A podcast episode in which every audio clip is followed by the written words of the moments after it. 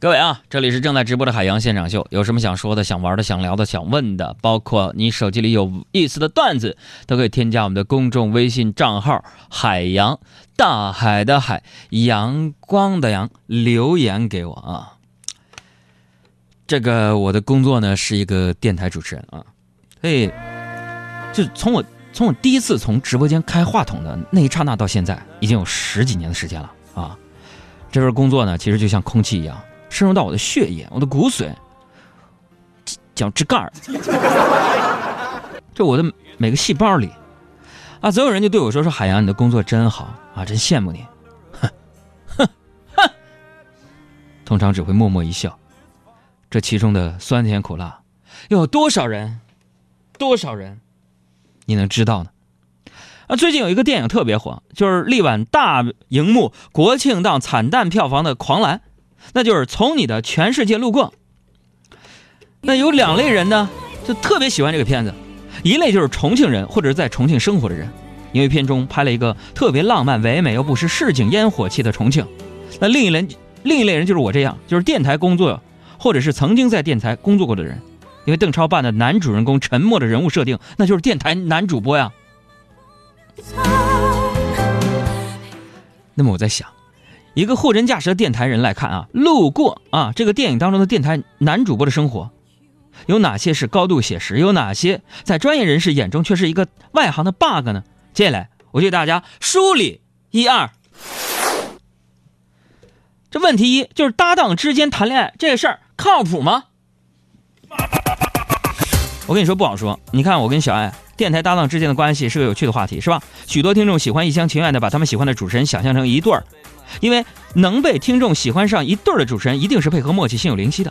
不过在现实生活当中，像陈默和小荣这种同一类节目直播搭档之间谈恋爱的情况，相对还是比较少的。大部分的电台都会有规定，同一部门的同事之间不允许谈恋爱，即便真有，也大多数是要藏着掖着，不会像陈默和小荣这么高调。而我跟小爱肯定没有走在一起，最大的问题就是 小爱没那么漂亮啊。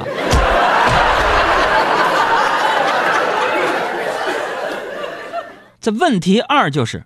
主持人，我们在直播间里刷牙吃泡面，这事儿靠谱吗？严重不靠谱。电台直播间和导播间严禁带入任何食物，连白开水都不行啊！所以我在这叭叭说一个半小时，只能靠口水来解渴。等一会儿啊，解渴了。不过我也能体谅，说这个规定良苦用心，毕竟直播期间呢也不能上厕所，不能让喝水。对啊，不让喝水就直接避免了主持人憋死在直播间这个问题，对不对？跟你们爆个料，有一个前辈曾经在直播间吃泡面，值班的时候，咵一下泡面洒了，把台子全都烧了，没声了。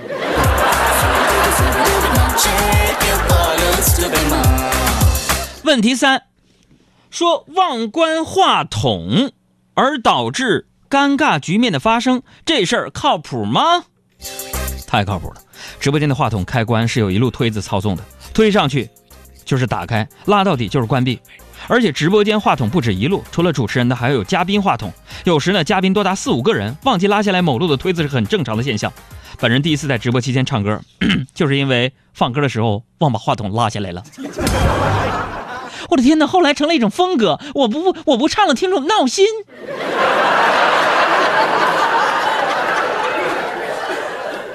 那么问题四，电影当中那个妖姬生病了，沉默做了一半节目就抱着她往医院跑，靠谱吗？严重不靠谱。放广告的时候，比如说现在一会儿放广告，我去趟厕所，小胡都能追到男厕所坑里边去堵我去，你知道吗？所以还存在什么送搭档去医院啊？这种事儿还是交给幺二零做比较靠谱。我告诉你。问题五，影片尾声沉默和小荣那段现场连线靠谱吗？不靠谱，严重不靠谱。连线这段呢，我看的是心急如焚啊！就你们两个怎么谁都不开口说话呢？那么长一段沉默，超过了八秒。朋友们，告诉你们，八秒钟这个数据有什么意义？电台的控播时间规定值啊！控播可是电台最严重的播出事故之一啊！而且实际的操作当中，四秒如果你不出声的话，系统会自动报警。所以，如果朋友们，我现在四秒钟不说话的话，你们猜会发生什么？必须得说了，你知道吗？我还真不敢做这件事情。所以说，旧情人之间的报复就来了。你甩了我，我送给你控播，我告诉你。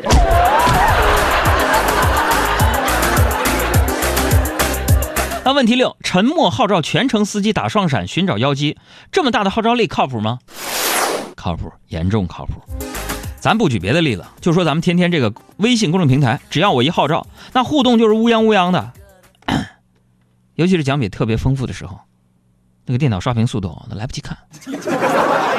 所以说了这么多呀，我最后我非常认真严肃的正经的问一句：如果真的有这么一个电台，各位听众朋友们，这个电台可以让你在直播间。啊！直播期间刷牙、吃饭、去医院，还能解决恋爱的问题，谁能告诉我在哪？这活不给钱我都干。我想要一个像你的人歌声，全世界倾听。雨停了你风继续，雨伞又遗落原地。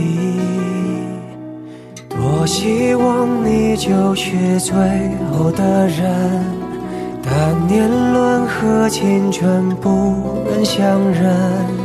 一盏灯，一座城，叫一人，一路的颠沛流离。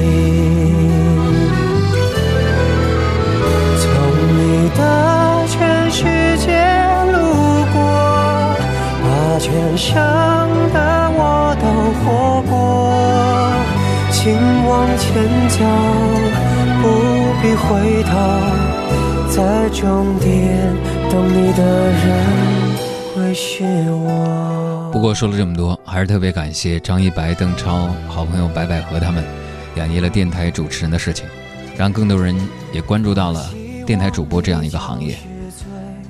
每当戴上耳机、推上话筒说话的时候，我就像进到一个小屋当中，心里边存在着那种安全感，感觉你就坐在我的对面，像我的一个老朋友一样，大家聊会儿天，听听音乐，时间就这么过去了。所以就这样，十年，或者是二十年，让我们用海洋现场秀，在声音的世界里相互取暖，逃避孤单。